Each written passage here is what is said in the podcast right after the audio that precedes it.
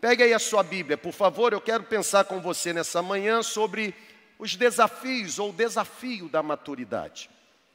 Nós estamos dizendo que 2023 é o ano da maturidade. Olha para cá, por favor. 2021 para nós foi o ano da profundidade. 2022 foi para nós o ano do avivamento pessoal. Mas nós estamos em 2023 e temos encarado esse ano como um ano muito propício para crescermos em algumas áreas da nossa vida. Nós, nós já ouvimos algumas ministrações sobre maturidade. Por exemplo, nós ouvimos sobre maturidade enquanto raízes profundas. Nós ouvimos sobre maturidade no sentido de descobrirmos o caminho. Entra no seu quarto e tranca a porta, o lugar secreto. Nós ouvimos sobre o caminho da maturidade sendo o abrigo do Altíssimo, aquele que esconde no abrigo do Altíssimo a sombra do Onipotente encontra descanso. Mas hoje eu quero pensar sobre os desafios da maturidade. Eu estou entendendo nessa nova dinâmica nossa que Deus sempre vai nos dar, ou não sempre, mas via de regra, Deus vai nos dar um tema por domingo. Então eu quero iniciar nessa manhã a nossa ministração, o compartilhamento sobre os desafios da maturidade, vou chamar de parte 1, e à noite vou chamar de parte 2, como nós fizemos sobre o caminho para a maturidade. Por isso, eu vou terminar a ministração dessa manhã sem pé e sem cabeça. Não vai ser aquela, aquele término, sabe, homileticamente correto, conclusão, e você indo para casa dizendo o pensamento foi encerrado. Não, eu vou terminar e você vai achar que eu não terminei, porque nós vamos continuar o assunto logo mais. Combinado, gente? Amém ou não amém? Então pegue aí a sua Bíblia, vá comigo na carta escrita pelo apóstolo Paulo aos Gálatas, capítulo 4. Vou ler agora pela manhã do versículo 1 ao versículo 8 e logo mais continuarei a leitura do versículo 9 ao versículo 20. O que eu vou compartilhar com você foi o que eu compartilhei na reunião da semana que passou com o nosso time operacional. Toda terça-feira nós temos a nossa reunião ministerial de oito e meia da manhã até aproximadamente meio-dia, meio-dia e meio. E eu sempre compartilho uma palavra devocional. E eu compartilhei três desafios. Eu queria ter a capacidade de compartilhar os três agora mas lá eu fiz em 20 minutos. Aqui, apenas em um desafio, eu acho que eu vou ficar 50 minutos. Então eu queria que você agora recebesse essa palavra que foi ministrada sobre os nossos pastores e que precisa ser ministrada sobre todos nós enquanto comunidade. Gálatas capítulo 4, do versículo 1 ao versículo 8, a Bíblia, ela diz assim: Digo, porém, apóstolo Paulo dizendo, digo, porém, que enquanto o herdeiro Enquanto o herdeiro é menor de idade, enquanto o herdeiro é imaturo, enquanto o herdeiro não é adulto, em nada difere de um escravo, embora seja dono de tudo.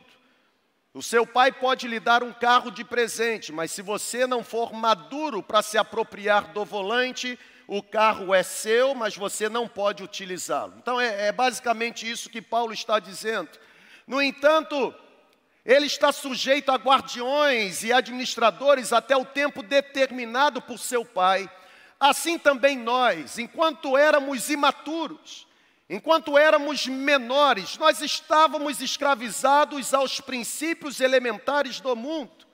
Mas agora, agora que chegou o tempo da maturidade, agora que nós crescemos, nos tornamos adultos, agora que chegou a plenitude do tempo, Deus enviou o seu filho nascido de mulher, nascido debaixo da lei, a fim de redimir aqueles que estavam sob a lei, para que recebêssemos a adoção de filhos. E porque vocês são filhos, Deus enviou o espírito de seu filho ao coração de vocês, e ele clama: Abba, Pai. Assim, você já não é mais escravo, agora você é filho. E por ser filho, Deus também o tornou herdeiro. Antes, quando vocês não conheciam a Deus, antes, quando vocês eram imaturos, vocês eram escravos daqueles que, por natureza, não são, não são deuses. Sabe, gente, olhar para a carta aos Gálatas faz bem para o coração. Segundo os bons comentaristas do Novo Testamento, o apóstolo Paulo ele escreveu essa carta aos Gálatas para combater combater um ataque contra si mesmo, combater um ataque contra a sua autoridade apostólica, mas Paulo também escreveu essa carta para combater um ataque contra o evangelho. É por isso que no capítulo 1 Paulo diz que se aparecer um anjo ah, pregando um outro evangelho que não seja o evangelho do nosso Senhor e Salvador Jesus Cristo, ainda que seja um ser espiritual, que este seja amaldiçoado. Ler a carta aos Gálatas é perceber um claro rompimento com a prática judaizante. Ler a carta aos Gálatas é perceber uma transição. Nós não somos mais escravos da lei, é o que diz os primeiros, dizem os primeiros versículos que nós lemos. Ler a carta aos Gálatas faz bem para o nosso coração, porque nós encontramos o apóstolo Paulo nos orientando a rompermos completamente com a prática do judaísmo, por quê? Porque naquele tempo existiam judeus convertidos ao cristianismo, judeus que continuavam crendo que todas as promessas e todos os dons de Deus, eles eram somente e exclusivamente para o povo judeu.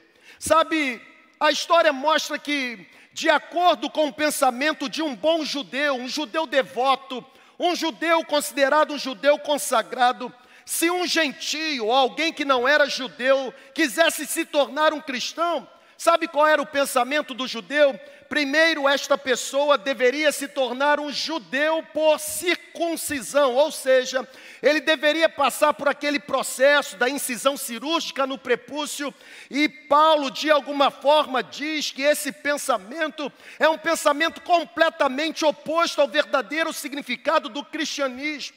Esse pensamento é um pensamento imaturo. Esse pensamento é um pensamento despido de qualquer significado. É nesta carta, carta escrita por Paulo aos Gálatas, que de alguma forma a gente encontra evidência, segundo o pensamento do apóstolo, de que a salvação não é conquistada pelo esforço humano, ou seja, a salvação não está atrelada a uma circuncisão na carne, a uma marca exterior, mas Paulo nessa carta rompe com o judaísmo dizendo que a salvação é resultado da graça de Deus. Diga amém por isso, irmão. Ou seja, a salvação não está ligada àquilo que o homem pode fazer para Deus ou por Deus. A salvação não está ligada a, de alguma forma, eu me submeter a algum processo da lei. Mas Paulo diz que a salvação está enraizada no que Deus fez para o homem e pelo homem.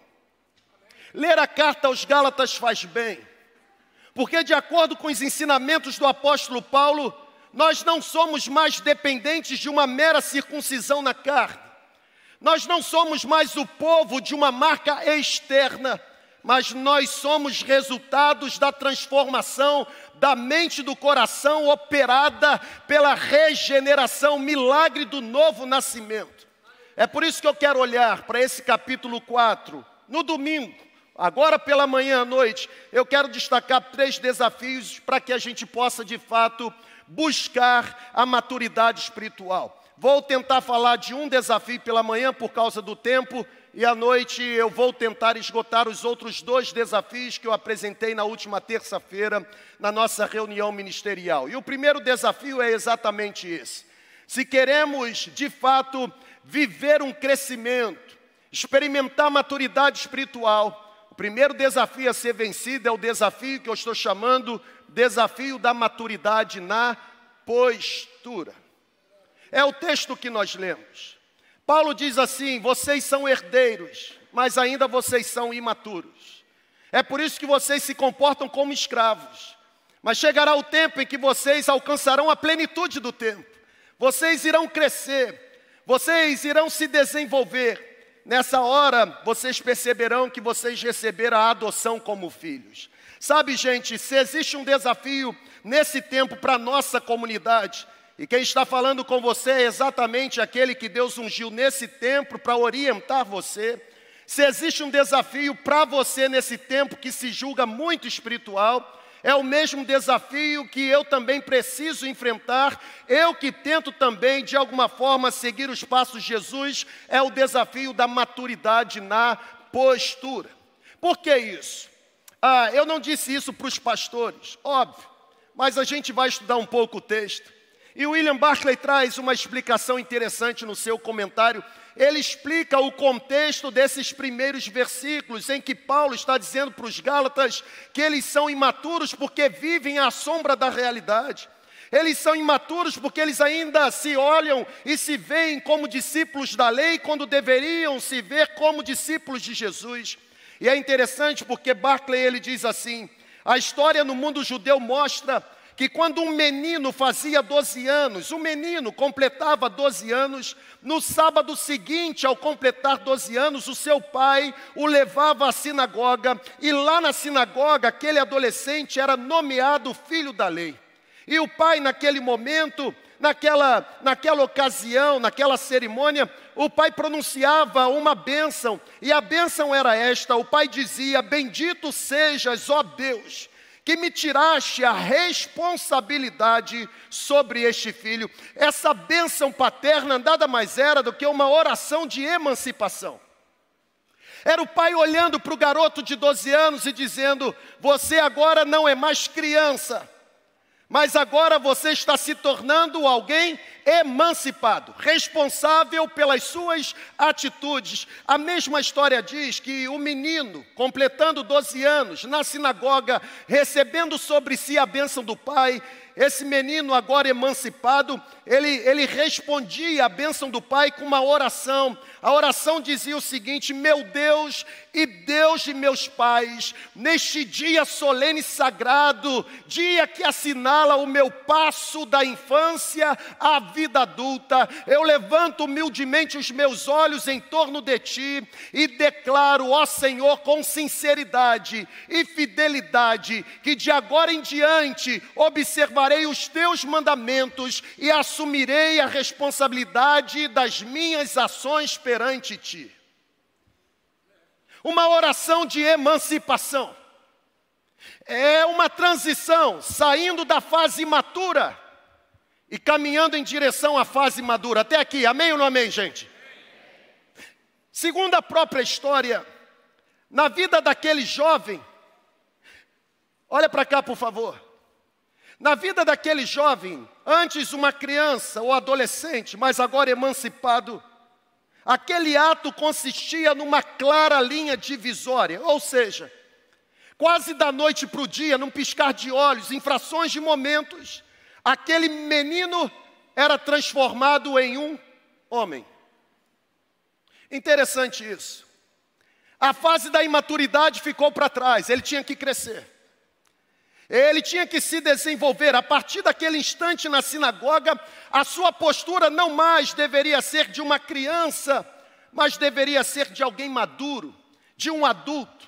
Sabe, gente, no ano da maturidade, olhar para esse texto, abra um parênteses, estou gostando desse negócio de escrever. Eu disse para o Lucas lá embaixo, eu acho que eu vou produzir um, um livro sobre esse, esse assunto maturidade, que está abençoando a nossa comunidade esse ano. Olhar para esse texto e considerar todo esse contexto que Paulo está desafiando os Gálatas a se envolverem num processo de desenvolvimento, de maturidade, olhar para esse texto e considerar o contexto é perceber claramente que o primeiro desafio que nós temos pela frente em busca de maturidade espiritual é exatamente o desafio de melhorarmos a nossa postura enquanto servos de Deus. Precisamos melhorar. Sabe, a forma como nós falamos revela o quão imaturo nós somos. Na verdade, existe hoje um cenário mais ah, eficaz de revelar a nossa imaturidade.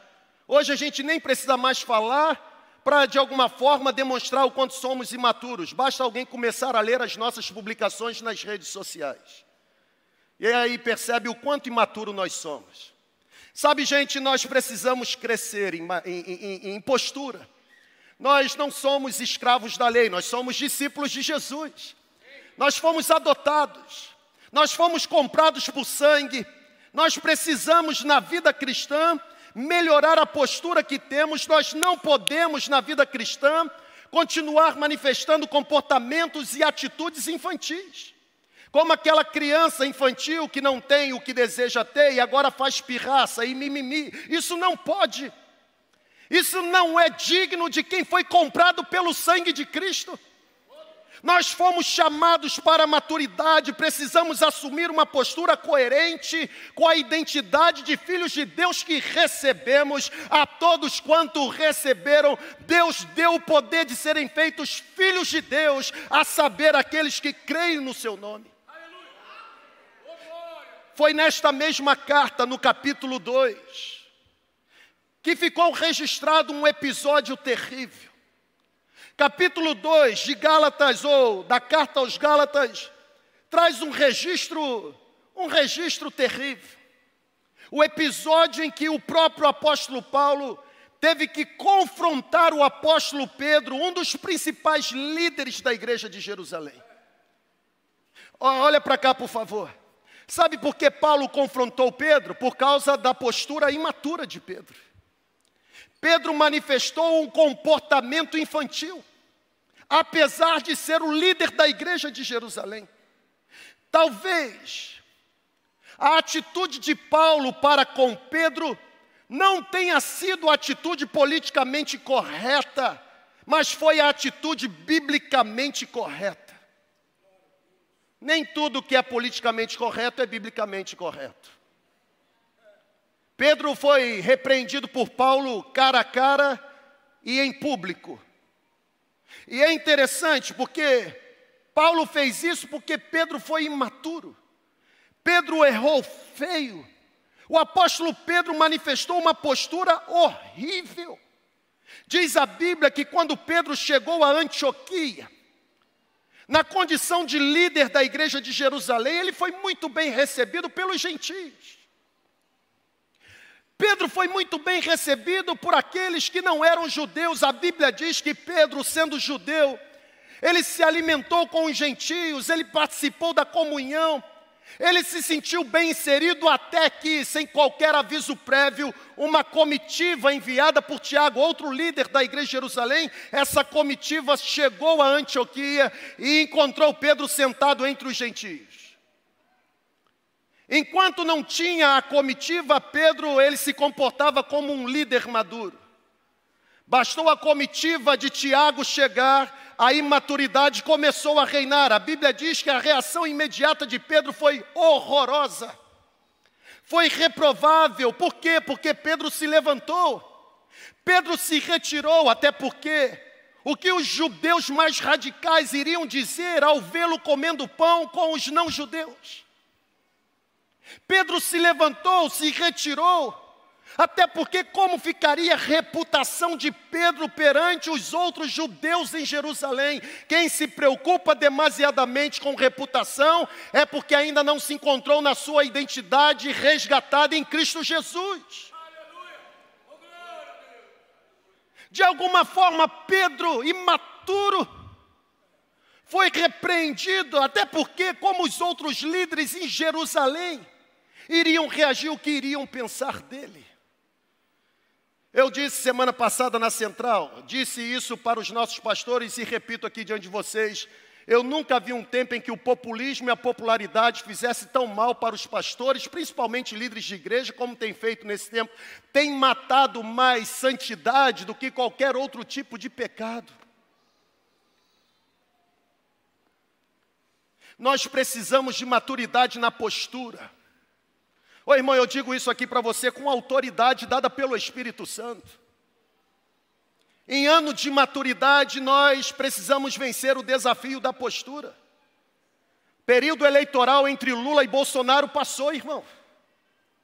Tem gente ainda que não se fala.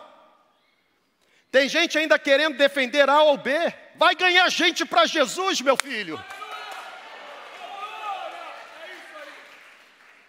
Postura. O que faz você semelhante a Jesus não é a roupa que você veste ou comunidade que você frequenta, é caráter que você manifesta. Num tempo de maturidade, O desafio da postura precisa ser vencido por nós. Amém ou não amém, irmão? Ô irmão, vamos reagir que eu estou aqui, ó, explodindo.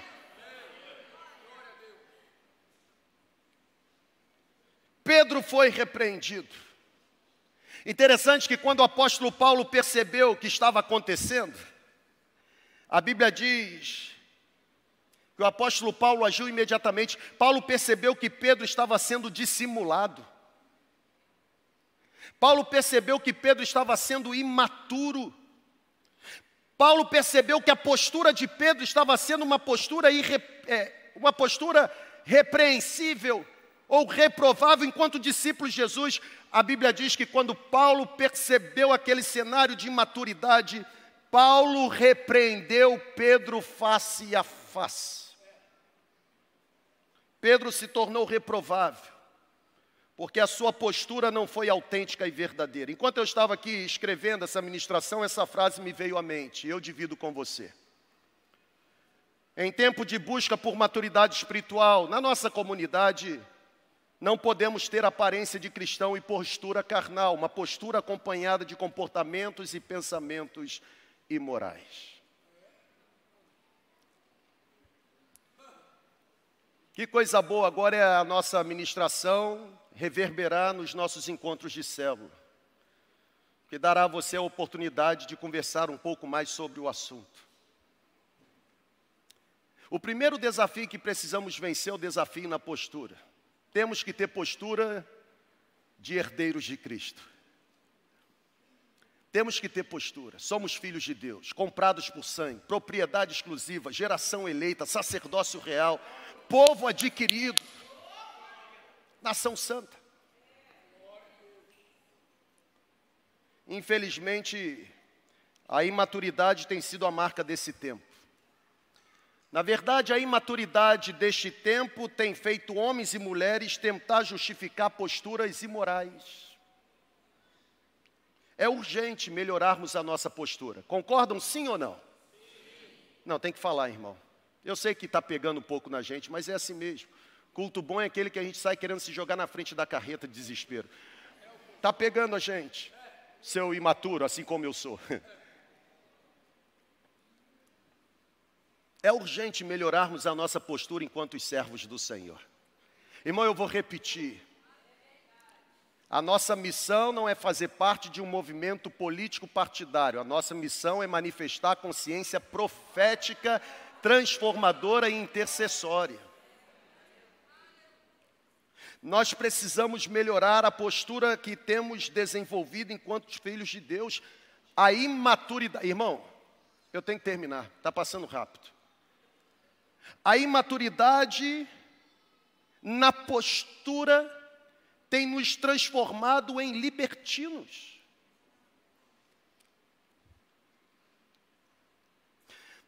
Os libertinos interpretam a liberdade que a graça de Deus traz como um estímulo para viver e fazer o que tem vontade de viver e fazer. Pessoas imaturas quem não se lembra, por exemplo, de Balaão, o falso profeta libertino? Alguém que ensinava os filhos de Israel a se prostituírem com as cananitas? Só aderia ao ensinamento de Balaão quem era imaturo. Quem não se lembra, por exemplo, dos crentes libertinos encontrados pelo apóstolo Paulo na igreja de Corinto ou na cidade de Corinto? A Bíblia diz que os cristãos de Corinto, aqueles crentes imaturos na postura, eles achavam que tudo era lícito. Paulo foi inclusive enfático dizendo: tudo me convém, ou tudo me é lícito, mas nem tudo me convém. Tudo me é oferecido, mas nem tudo eu tenho que aceitar. Existe prato de comida que sai caro demais, gente. Crentes imaturos. A Bíblia diz que aqueles crentes de Corinto, irmão, vai pegar agora com vontade. A Bíblia diz que aqueles crentes de Corinto eram tão imaturos na postura que eles não tinham nenhum problema de participar do carnaval, de festas pagãs que eram oferecidas nos templos dos idólatras.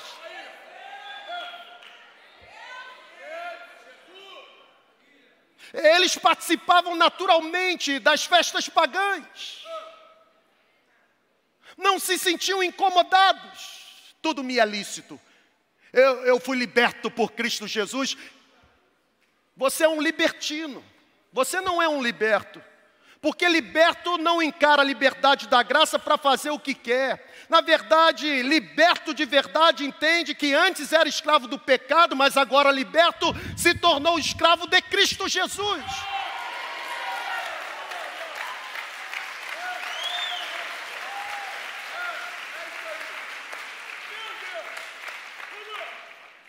É a imaturidade na postura que está levando muita gente que se afirma seguidora de Cristo ou filha de Deus, viver uma vida promíscua, uma vida imoral, uma vida sem qualquer tipo de limite ético. É a imaturidade na postura enquanto servos de Deus que está levando, por exemplo, jovens a praticarem deliberadamente sexo antes do casamento. É a imaturidade na postura que tem, de alguma forma, motivado homens velhos, adultos, porém infantilizados por uma mente medíocre, a se envolverem na prática da pornografia. É a imaturidade na postura, por exemplo, que tem feito nesse tempo pessoas aderirem à prática da homossexualidade. É a imaturidade na postura que tem feito com que pessoas tratem com naturalidade aquilo que deveriam odiar por amor a Jesus. Se queremos maturidade, precisamos vencer o desafio da postura. Ô irmão, chegar em casa, pega essa ministração e envia para toda a sua célula.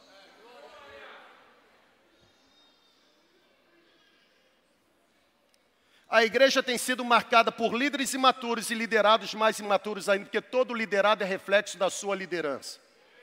Basta você dizer quem você está escutando, que eu te digo quem você está escutando. Na verdade, nem precisa mais dizer quem você está escutando. O jeito que você fala, eu já vejo qual é a sua fonte.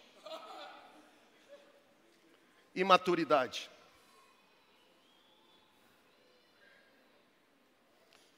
Olhar para Gálatas capítulo 4. Ô irmão, eu estou pegando fogo. Olhar para Gálatas capítulo 4 é encontrar um texto dizendo para nós que nós recebemos a adoção de filhos de Deus.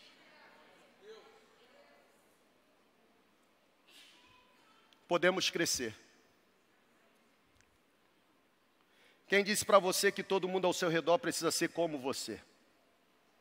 Quem não sabe lidar com as diferenças ou com os diferentes não encontrou o caminho da maturidade. Quem não sabe dialogar pacificamente e passivamente com quem diverge em pensamento, não encontrou o caminho da maturidade.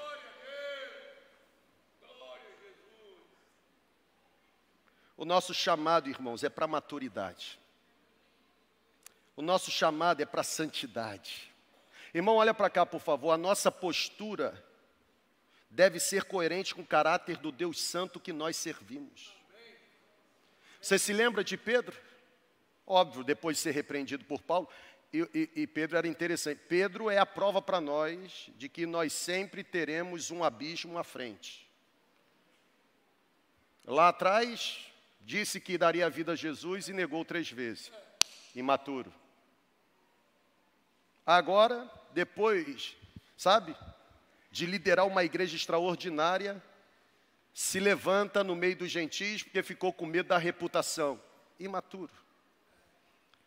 Mas ele escreve a carta, e na carta ele diz assim: vocês não podem dar permissão para que a vida de vocês sejam, seja controlada pelos prazeres que controlavam vocês anteriormente, mas como é santo aquele que chamou vocês, vocês devem também viver em santidade, porque está escrito: sejam santos, porque eu, Senhor, sou santo.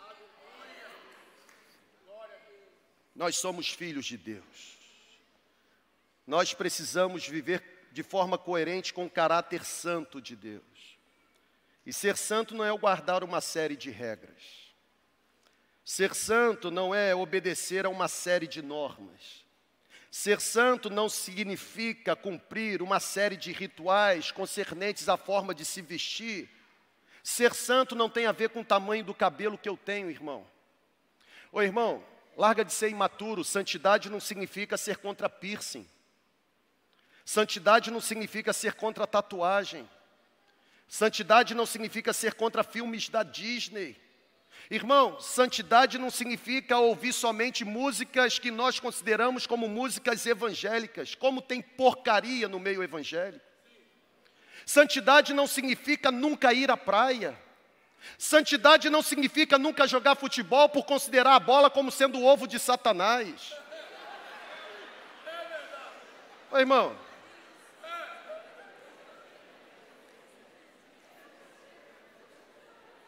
Nunca ouviu isso? O ovo do capeta? Ah, você vive em que mundo, irmão? Uma vez lá em São Mateus, eu estava na praia, e, e, e como é que pessoas normais vão à praia, irmão? Com roupa de banho, de praia. Um irmão de uma igreja muito conservadora e fechada me olhou e ficou horrorizado. E aí depois ele fez fofoca com outra pessoa dizendo que eu não era um pastor santo, pela forma como eu estava na praia, ele queria que eu tivesse de terno e gravata.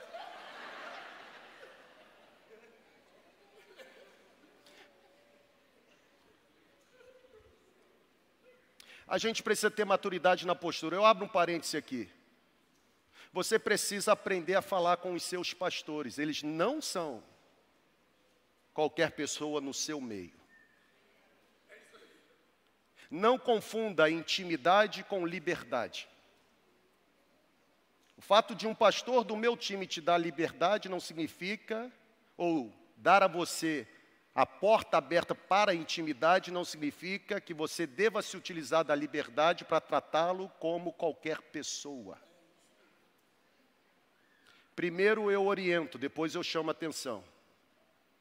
Porque eu estou percebendo o excesso de intimidade se transformando em liberdade desrespeitosa e desonrosa. Vou chamar a sua atenção, vou repreendê-lo como Paulo fez com Pedro. Principalmente os jovens em relação ao pastor Jonelis e pastora Thaís, são seus pastores. Respeite-os como seus pastores.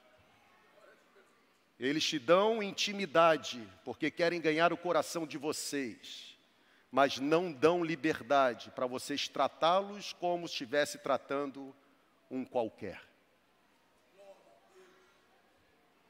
E que esse, essa palavra pastoral pegue dos mais próximos para os mais distantes. Maturidade na postura. O domingo está extraordinário. Yeah! Voltei. Você estava com saudade, irmão. A gente tem que crescer na postura. Logo mais tem mais dois desafios: o desafio do relacionamento e do conhecimento. Eu acho que eu vou gastar uns 50 minutos só no relacionamento. Não falta, não, irmão.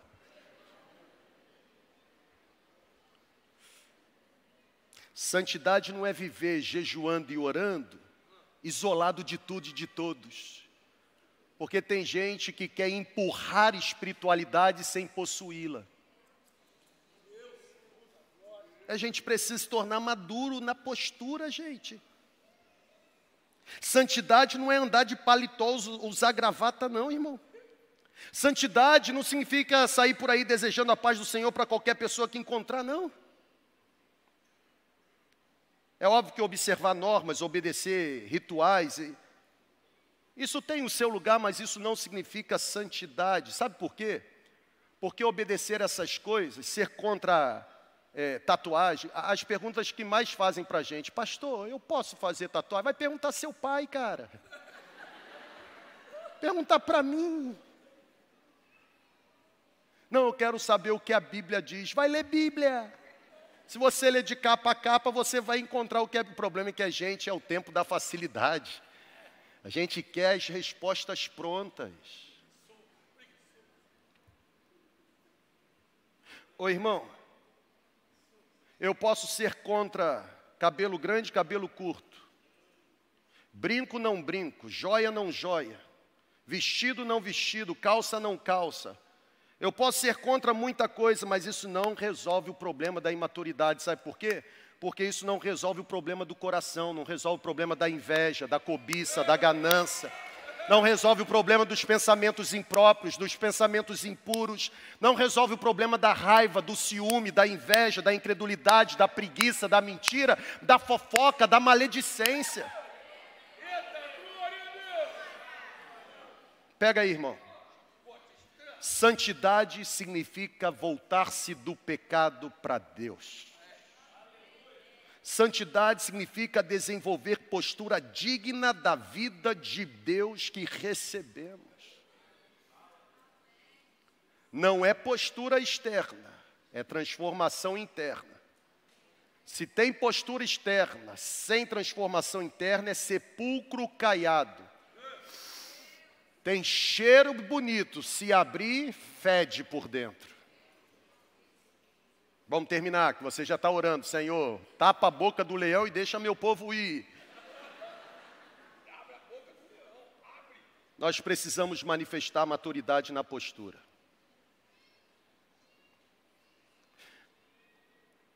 Cuidado. Olha para cá, por favor. Cuidado. Não se iluda.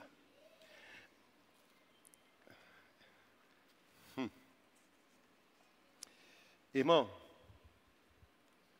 é possível ter uma postura imatura e manifestar dons espirituais.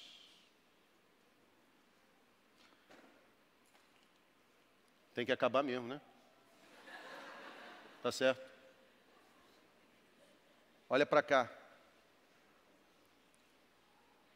No tempo de populismo e popularidade, queremos representar o que nunca fomos. Irmão, olha para cá. O desafio da postura exige maturidade, ao ponto de eu ter certeza que nem sempre, nem sempre, manifestação de dons espirituais revela maturidade. Provar biblicamente para você. Tem muitos libertinos manifestando dons espirituais. Provavelmente a igreja de Corinto foi a igreja onde os dons espirituais, especialmente variedade de línguas, profecias, curas, visões e revelações, Provavelmente a igreja de Corinto foi a igreja onde esses dons especificamente mais se manifestaram durante o período apostólico. A Bíblia começa a carta aos Coríntios dizendo que nenhum dom espiritual faltava aos cristãos de Corinto. Mas, na minha opinião, não existe, me permita expor a minha opinião. Não existe em todo o Novo Testamento uma igreja com uma atitude tão reprovável como a igreja de Corinto. Em meio aos dons espirituais que possuíam, eram completamente imaturos. A postura dos membros da igreja de. Estão aqui ainda, irmão? Amém ou amém? A postura dos membros da igreja de Corinto era uma postura imatura. Quer a prova? Eu dou. A Bíblia diz que os membros da igreja de Corinto eram tão imaturos que eles eram divididos. Havia divisão. Eles faziam parte de facções, partidarismo. Eu sou de Paulo, eu sou de Apolo. Não, eu sou discípulo de Pablo. Não, eu sou de Daniel, eu sou de Jonelli. Quando é que você vai se tornar discípulo de Jesus ou imaturo?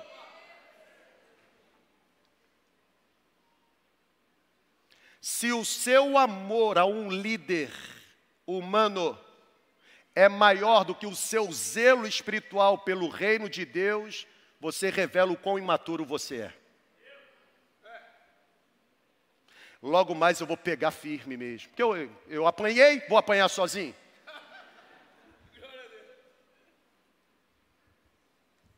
Aqueles membros eram divididos, partidaristas, facciosos, mas tinham dons espirituais. Labachúria, siricante e por aí vai, revelação, visão, mas carnal. O filho se deitando com a mulher do pai. capítulo 5. Ao ponto do Paulo dizer assim: esse aí já está, ó, nas mãos de Satanás. Tinham dons espirituais, mas praticavam a imoralidade sexual. Tinham dons espirituais, mas praticavam culto à personalidade. Eu vou repetir sempre que Deus me der o privilégio de estar aqui. Ninguém nessa comunidade terá uma personalidade acima da personalidade famosa de Jesus. Quem quiser ser alguma coisa, procure outro lugar. Aqui não é plataforma de autoprojeção. É simples.